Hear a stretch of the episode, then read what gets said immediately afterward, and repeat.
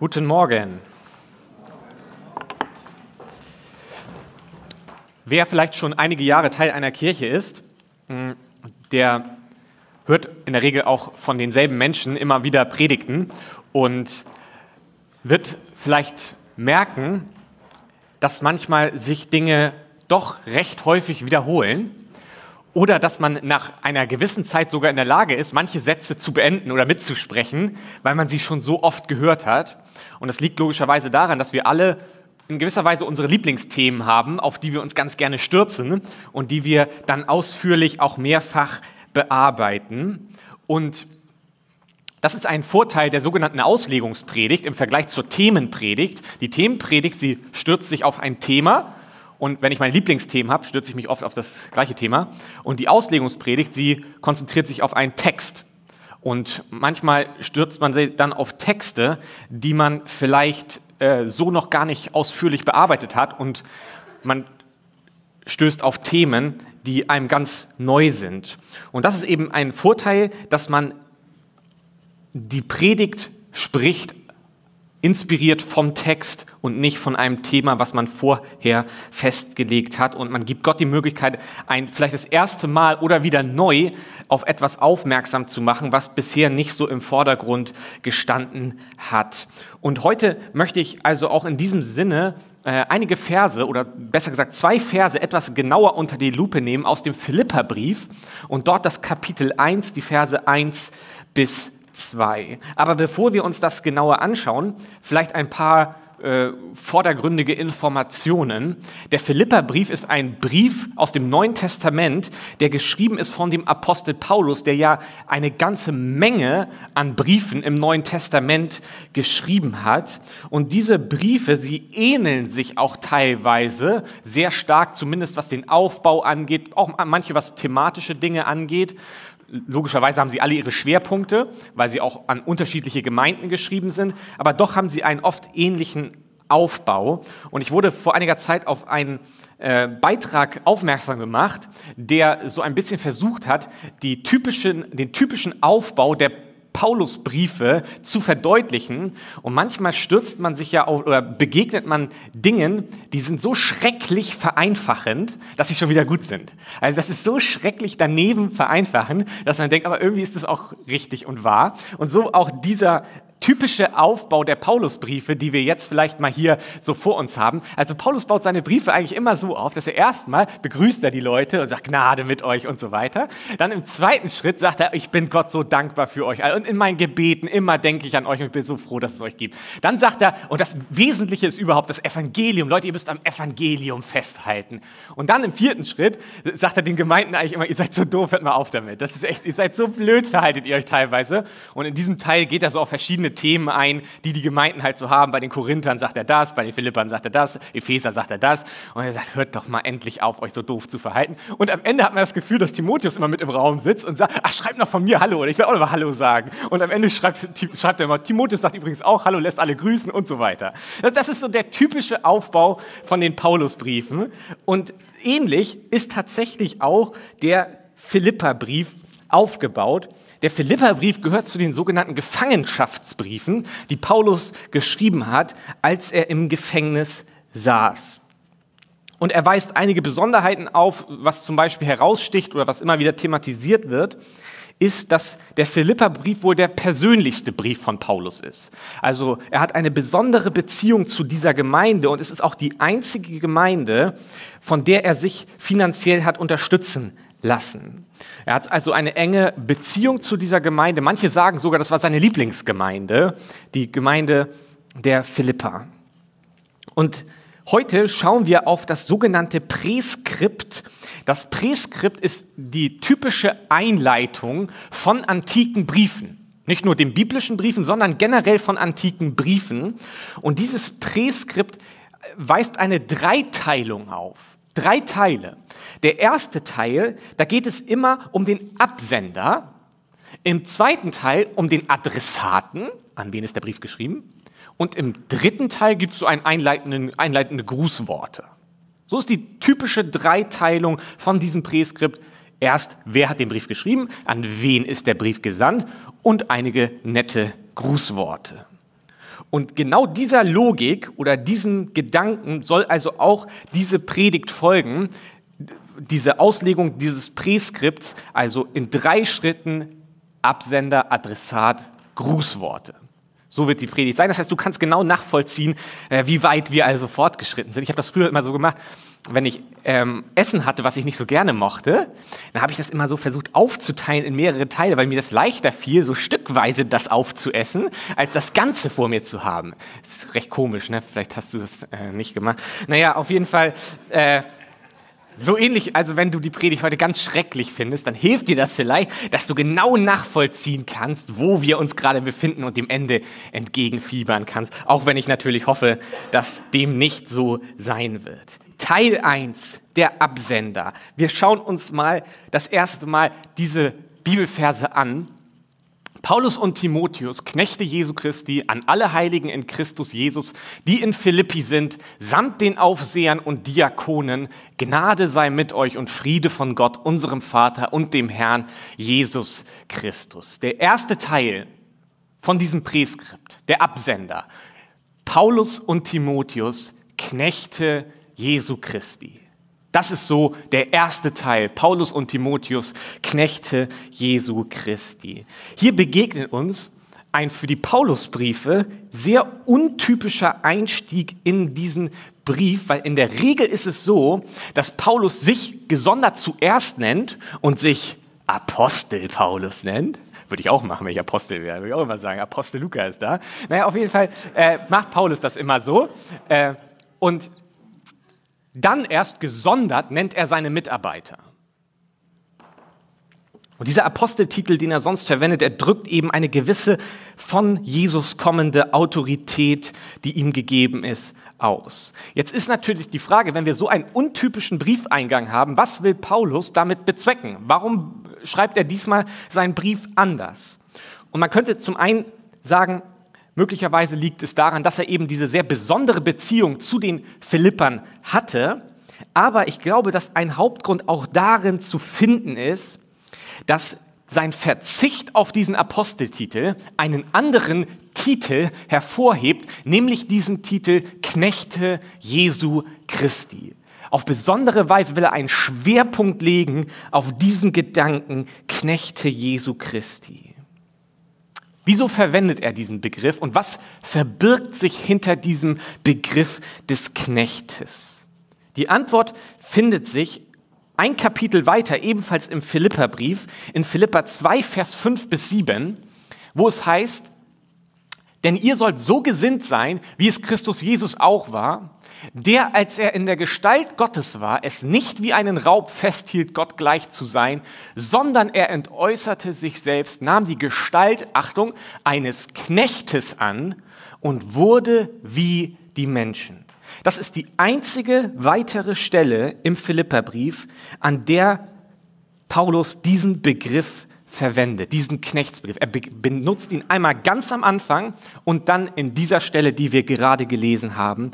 Und hier benutzt er diesen Begriff Knecht im Hinblick auf Jesus, der als Sohn Gottes in allem Gott gleich war, aber daran nicht festhielt, sondern sich entäußert hat und Mensch geworden ist. Er ist ganz klein geworden, hat Knechtsgestalt angenommen, stirbt sogar für uns am Kreuz. Er erniedrigt sich bis aufs Letzte für das Wohl von uns Menschen. Und das große Anliegen von Paulus in diesem Brief ist es, diese Haltung bei den Philippern zu erzeugen. Diese Haltung, die er bei Jesus sieht. Und er nennt sich selbst am Anfang Knecht Jesu Christi. Warum? Weil er ihnen ein Vorbild sein möchte in dieser Haltung, die er auch bei Jesus erkennt. Und er möchte herauskitzeln aus den Philippern, dass sie eine Sehnsucht bekommen, eine Motivation bekommen. Ich möchte auch ein solcher Knecht Jesu Christi sein. Wir gehen zurück zum Philippa 1, 1 bis 2. Das Zweite, was ja untypisch ist, wie gesagt, ist, dass Paulus sich nicht erst gesondert nennt und Apostel und sowieso und ich bin ganz bedeutend und dann kommt meine Mitarbeiter, sondern er nennt sich hier in einem Atemzug zusammen mit seinem Mitstreiter Timotheus. Warum macht er das? Es liegt nicht daran, dass Paulus und Timotheus gleichberechtigt diesen Brief schreiben, denn es ist immer aus der Perspektive von Paulus geschrieben, der Philipperbrief, und er nennt Timotheus in dritter Person. Also daran kann es nicht liegen. Und die Vermutung ist, dass es wiederum daran liegt, dass er hineinnehmen möchte in das Hauptthema seines Briefes, in ein Hauptthema dieses Briefes. Und wieder befindet sich oder finden wir die Begründung ein Kapitel weiter in Philippa 2, Verse 19 bis 24, wo Paulus seinen Mitarbeiter Timotheus ein bisschen genauer beschreibt. Er schreibt dann, ich hoffe aber in dem Herrn Jesus, Timotheus bald zu euch zu senden, damit auch ich ermutigt werde, wenn ich erfahre, wie es um euch steht. Denn ich habe sonst niemand von gleicher Gesinnung, der so redlich für eure Anliegen sorgen wird, denn sie suchen alle das ihre, nicht das, was Christi Jesu ist. Wie er sich aber bewährt hat, das wisst ihr dass er nämlich wie ein Kind dem Vater mit mir gedient hat am Evangelium. Diesen hoffe ich nun sofort zu senden, sobald ich absehen kann, wie es mit mir gehen wird. Ich aber, ich bin aber voll Zuversicht im Herrn, dass auch ich selbst bald kommen werde. Er beschreibt hier Timotheus als einen herausragenden Mitarbeiter, der sich absetzt von den anderen Mitarbeitern, die Paulus hat, dass er wirklich ernsthaft um das Anliegen anderer bekümmert ist. Die anderen Mitarbeiter werden auch nicht total die Egoisten gewesen sein. Aber anscheinend sticht er hier heraus, dass er sehr selbstlos agiert. Dass er wenig über sich selbst nachdenkt, über seinen eigenen Vorteil, seine eigene Bequemlichkeit, sondern dass er all diese Dinge zurückstellt für das Wohl des anderen. Und die Begründung, warum wir ganz am Anfang also diese beiden Namen zusammen haben mit dem Titel Knechte Jesu Christi, führt uns ein in diesen Gedanken, den Paulus ausbreiten möchte. Die ersten sechs Worte geben den Ton an für das gesamte Buch. Paulus schreibt mit dem Ziel, Menschen wie Timotheus zu entwickeln, die Knechte Jesu Christi sind und nicht zuerst für sich selbst leben, sondern für den Dienst an anderen Menschen. Und ich glaube, dass Paulus hier etwas deutlich machen will, nämlich, dass eine Gemeinde, eine gesunde Gemeinde braucht immer einen möglichst hohen Knechtanteil. Eine gesunde Gemeinde braucht einen hohen Knechtanteil, eine große Knechtfraktion. Je höher der Knechtanteil, desto gesünder die Gemeinde und desto eher entspricht sie dem, was Jesus an seiner Gemeinde schätzt. Jesus schätzt nicht so sehr an seiner Gemeinde die beste Musik und die besten Predigten und die coolste Lichttechnik und die coolsten Räumlichkeiten. Das sind alles nette Dinge, die uns manchmal mehr wichtig sind als Gott, sondern Jesus liebt an seiner Gemeinde geschlossene Reihen, in denen man miteinander ist und nicht den Fehler immer bei dem anderen sucht. Und das ist die Frage, die diese ersten Worte aufwerfen, gehören wir im Leib Christi, in der Gemeinschaft der Nachfolger von Jesus, sowohl in der lokalen Gemeinde, hier in Gesta vor Ort, aber auch global betrachtet. Gehören wir im Leib Christi zu dieser Knechtfraktion, die am Wohl des anderen interessiert ist, oder geht es uns zuerst immer noch um unsere eigene Bequemlichkeit nach dem Motto, Hauptsache um mich kümmert sich jemand, wenn ich übersehen werde? Dann ziehe ich mich zurück. Die Gemeinde Jesus kein Selbstbedienungsladen, sondern ein Selbstaufgabeladen, wo wir lernen, dass wir weniger im Zentrum des Universums stehen, als wir so oft denken. Die Gemeinde Jesus keine Konsumanlaufstelle, sondern die Knechtfraktion will Paulus fördern. Er will, dass da ein hoher Anteil an Knechten Jesu Christi ist, die so sind wie Timotheus gesinnt, dass sie zuerst das Wohl des anderen im Blick haben, die gesamte, die, die, die Gesamtschau haben und sagen, was dient dieser Gemeinde am meisten? Wie können wir uns miteinander einhaken, anstatt dass wir gegeneinander kämpfen? Das war der erste Teil. Zweiter Teil, die Adressaten. Wir schauen uns wieder an, genau, wir haben gelesen, Paulus und Timotheus, Knechte Jesu Christi.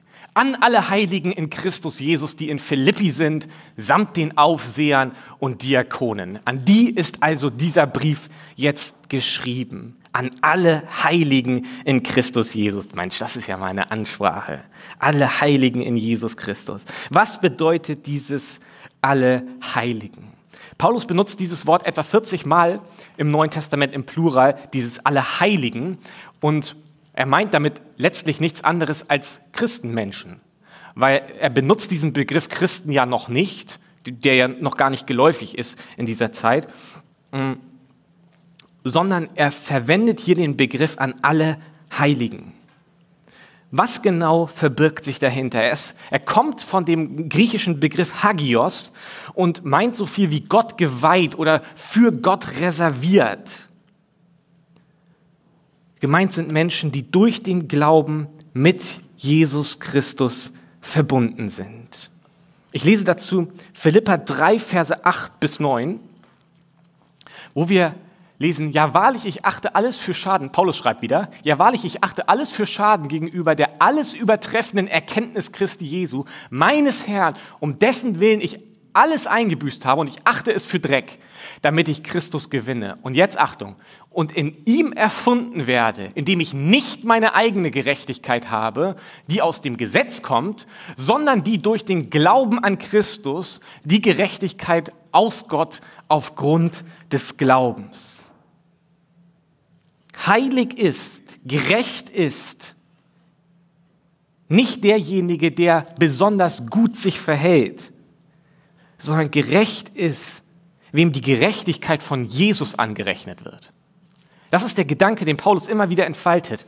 Er sagt im Prinzip, wenn Gott auf mich schaut, dann bin ich nicht heilig, weil ich so toll bin, sondern ich muss quasi in Jesus hineinschlüpfen, in Christus sein und dann wird mir seine Heiligkeit, seine Gerechtigkeit angerechnet. Das ist der Gedanke, den Paulus hier versucht zu entfalten. Die Gerechtigkeit von Christus wird mir angerechnet. Weil seine Heiligkeit ausreicht, bin ich auch heilig. Und dann daraus folgt 1. Petrus 1, Vers 16, denn es steht geschrieben, ihr sollt heilig sein, denn ich bin heilig. Weil Gott heilig ist und seine Heiligkeit mir angerechnet wird, deswegen lebe ich auch heilig. Aber es ist die Reihenfolge, die hier entscheidend ist. Und ich versuche das einmal deutlich zu machen an einer kleinen Grafik, die ich mir überlegt habe.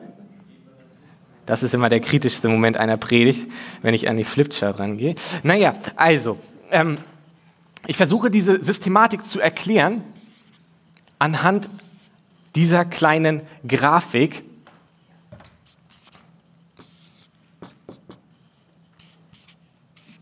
Was Paulus meint oder was das Evangelium bedeutet ist, am Anfang, Schritt 1, steht der Glaube. Dafür steht dieses G. Am Anfang ist der Glaube. Und dieser Glaube führt im Schritt 2 zur Rechtfertigung oder dazu, dass ein Mensch heilig genannt wird, dass er sich einschließen darf in diesen Brief, der geschrieben ist an alle Heiligen. Die Vorbedingung, heilig zu sein, gerechtfertigt zu sein, ist ganz allein dieser Punkt der Glaube. Und die Gerechtfertigten sollen geheiligt leben, also einen neuen Lebensstil erlernen und diese Heiligung, sie beweist oder sie bezeugt die Rechtfertigung, die stattgefunden hat. Aber sie ist nicht Vorbedingung. Religion ist, ich glaube, deswegen lebe ich anders, Heiligung, die Vokabel für einen neuen Lebenswandel, und deswegen, weil ich so heilig gelebt habe, werde ich am Ende gerechtfertigt. Das ist Religion. Das ist, hat nichts mit dem zu tun, was die Bibel als gute Botschaft verkündigt, sondern das ist das, was die Bibel als gute Botschaft verkündigt. Wir hatten eben Philippa 3, meine ich, uns angeschaut. Philippa 3, 8, 9. Vielleicht können wir den nochmal sehen. Philippa 3, 8 bis 9. Das ist es. Meine Gerechtigkeit reicht nicht aus, um mich zu rechtfertigen, aber durch den Glauben schlüpfe ich in die Gerechtigkeit von Christus hinein und ich bin gerecht. Abgeschlossen. Kein Zurück mehr. Vorbei. Und dann haben wir 1. Petrus 1,16. Weil Gott heilig ist und seine Heiligkeit mir angerechnet ist, fange ich auch an, heilig zu leben und bezeuge, dass ich gerechtfertigt bin. Der wirklich Gerechtfertigte wird immer auch eine Sehnsucht haben, ein neues Leben zu führen und bezeugt dadurch seine Rechtfertigung. Das hier ist Religion, das ist Evangelium, so wie Paulus es versteht. Und deswegen traut er sich, die Philipper anzusprechen als die Heiligen. Nicht, weil sie so toll sind. Wir denken ja immer, oh, das ist ein Heiliger, der muss ja ganz besonders herausstechen. Mag auch bei manchen so sein. Aber das ist nicht der Gedanke, dem Paulus folgt, sondern heilig sind sie, weil sie die Heiligkeit von Jesus angerechnet bekommen haben. Wir sind mit Jesus verbunden und dadurch sind wir heilig und gerecht. Und diese Rechtfertigung muss der Heiligung und dem Kampf gegen alte Lebensmuster vorausgehen. Und deshalb können wir auch immer wieder sagen oder diese Erkenntnis in den Vordergrund stellen, die einzige Sünde, die wir in unserem Leben besiegen können, das findet hier statt, ist bereits vergeben, weil es ist Schritt zwei und davor kam die Rechtfertigung, die Vergebung.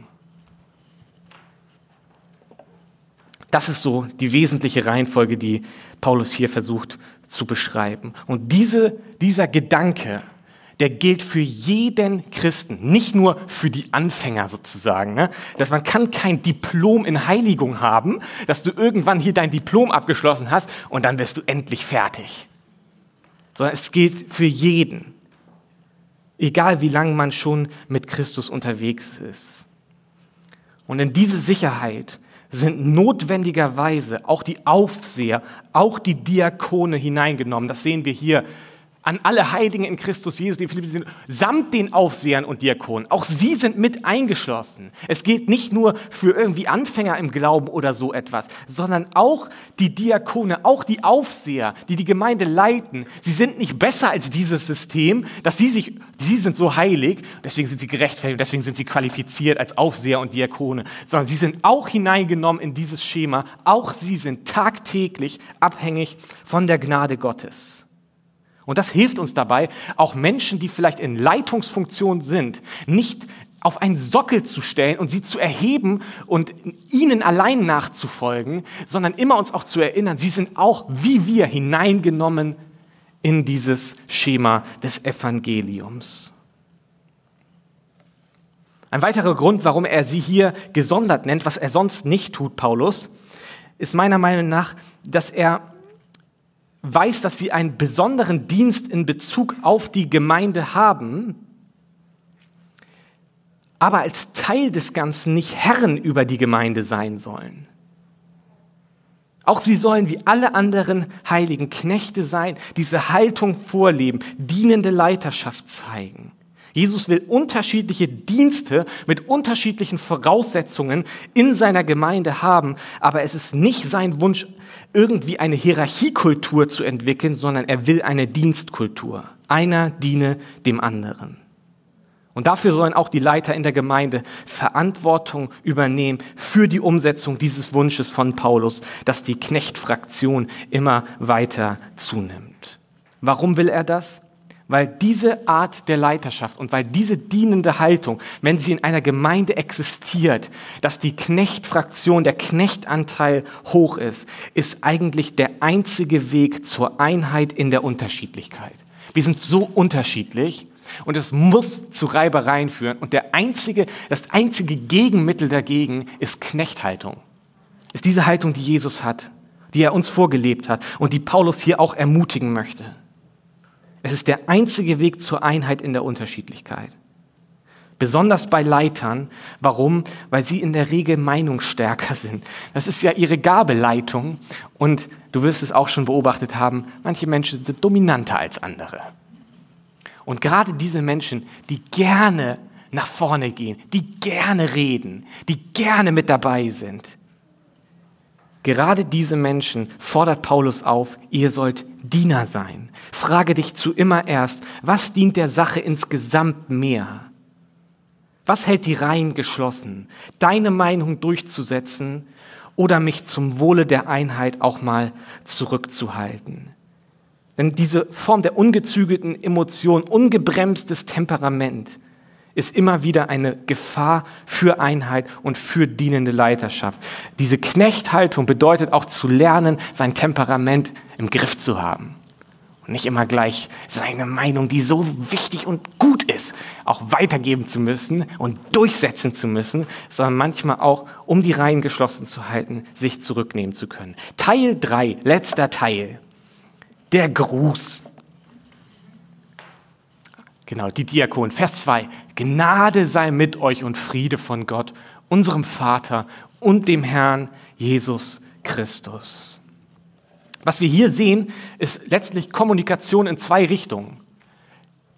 Gnade sei mit euch. Er spricht also mehr oder weniger hier diese Philippa-Gruppe direkt an und Friede von Gott, unserem Vater und dem Herrn Jesus Christus. Und man hat den Eindruck, das ist auch gleichzeitig ein Gebet. Also es ist Kommunikation in Richtung der Philippa und gleichzeitig ist es Kommunikation in Richtung Gott. Zwei Kommunikationswege erkennen wir hier. Und mir hilft das manchmal, mich daran zu erinnern, oder ich muss mich dazu zwingen, mich daran zu erinnern, dass das, was ich hier ja lese, das ist Realität. Also diese Worte hat Paulus ja tatsächlich in diesem Gefängnis aufgeschrieben und ich glaube, er hat sie nicht lapidar einfach so hingeschrieben, sondern er hat sich etwas dabei überlegt. Es sollte nicht einfach nur ein netter Gruß sein, sondern es ist eine Zeile, die Paulus damals schrieb und er erwartet tatsächlich, dass Gott aufgrund dieser Zeile, aufgrund dieses Gebetes, soll Gott handeln. Es ist sein Wunsch, dass Gott etwas tut, dass er etwas verändert.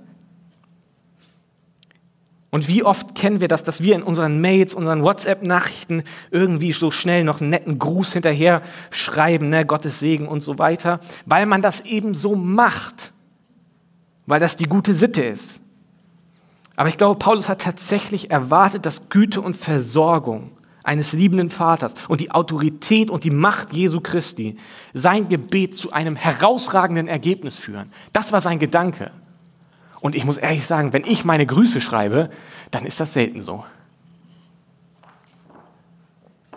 Und ich finde, es ist eine nette Erinnerung, eine gute Erinnerung, dass wir auch unseren Grüßen, unseren Wünschen eine neue Ernsthaftigkeit geben können, indem wir sie nicht zu einem Ritual werden lassen, sondern zu echten Gebeten mit einer Erwartung. Dieses Gnade sei mit euch an dieser Stelle müsste eigentlich besser übersetzt werden Gnade sei mit euch, mit Gnade zu euch. Im Englischen heißt es auch Grace to you. Und dann am Ende des Briefes, Philippa 4, Vers 23, die Gnade unseres Herrn Jesus Christus sei mit euch allen. Amen. Das ist das Ende. Das ist gut übersetzt. Das ist tatsächlich be with you. Gnade sei mit euch. Also am Anfang seines Briefes sagt er, das, was jetzt kommt, soll Gnade und Frieden zu euch bringen. Und am Ende seines Briefes sagt er, und diese Gnade, die zu euch gekommen ist, sie bleibe mit euch. Sie soll mit euch gehen. Sie soll bei euch bleiben. Paulus will sagen, durch die Dinge, die er schreiben wird, soll Gnade und Frieden in Richtung der Philippa kommen. Sein Brief soll ein Instrument sein, um Gnade und Frieden zu den Philippern zu bringen. Und das sollte, ich finde, das ist ein, ein guter Ansporn, auch für uns, dass unser Ziel ist, dass unser Reden, unser Schreiben auf der anderen Seite Gnade und Frieden hervorbringt. Das ist sowas wie ein idealer Filter für unsere Kommunikation in einer aufgeheizten Zeit, in der wir leben, wo so viel ja auch echt extrem reißerisch ist und niederschmetternd ist, was wir an Kommunikation erleben, wo oft man sich die Frage stellen muss, was ist eigentlich das Ziel unserer Kommunikation? So viel von der Kommunikation, die ich erlebe, ähm, die mir begegnet, auch äh, in unserem Land, habe ich so das oft den Eindruck, dass das Ziel der Kommunikation so oft geworden ist, den anderen einfach nur noch zu, fertig zu machen zu diffamieren, ihn so runterzudrücken, dass er nie wieder aufsteht. So dieses aufgeheizte und niedermachende und den Fehler unbedingt finden wollen und raufschlagen, bis es nicht mehr geht. Bis das ausgeschlachtet ist und sich nicht mehr gebrauchen lässt.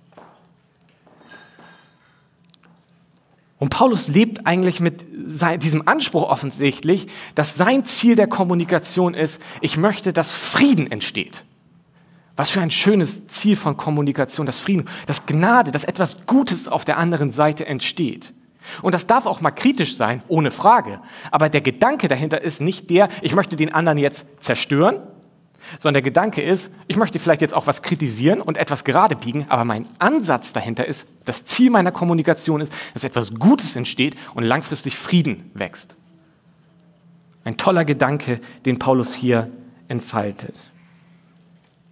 Gnade, mit diesem Begriff sind unverdiente Geschenke Gottes gemeint. Und damit knüpft Paulus noch ein letztes Mal in diesem Präskript an, an das Hauptthema, diese Knechtgestalt, dieses sich auch mal selbst zurückzunehmen. Wir lesen Jakobus 4, Vers 6. Er gibt aber desto größere Gnade. Gott gibt aber desto größere Gnade. Deshalb spricht er, Gott widersteht den Hochmütigen, den Demütigen aber gibt er Gnade. Denjenigen, die lernen, auch mal Zähneknirschen vielleicht sich nicht durchzusetzen oder äh, auch mal die Knechthaltung anzunehmen und etwas zu machen, was vielleicht einem selbst gerade nicht den größten Vorteil bringt, aber der Sache dient, den verheißt die Bibel, dass sie Gnade Gottes in einem größeren Maße erleben werden. Gnade und Frieden, angelehnt an diesen Begriff Shalom, ein ganzheitliches Heil und Wohlsein, das jetzt schon Gestalt nimmt, aber vor allem auch verknüpft ist mit der messianischen Herrschaft, mit, der, mit dem ewigen Königreich Gottes, mit der Ewigkeit, die Jesus uns verheißen hat und damit schon in unserer Lebensperspektive hier eine Rolle hat, dass Gnade und Frieden und Shalom, dieses ganzheitliche Wohlsein, sich in deinem Leben durchsetzen soll. Und natürlich gibt es auch Augenblicke oder Lebensschicksale, wo wir das Gefühl haben, es ist noch nicht wirklich da. Und die Verheißung Gottes ist, die Verheißung der Bibel ist, Jesus baut sein Königreich auf und er lädt uns ein, zu, sich, zu, zu ihm zu kommen. Er zieht uns zu sich. Und wir dürfen Teil sein von diesem ewigen Königreich Gottes, in der dieses Shalom und diese Gnade in seiner ganzen Fülle vollkommen ausgestaltet sein werden.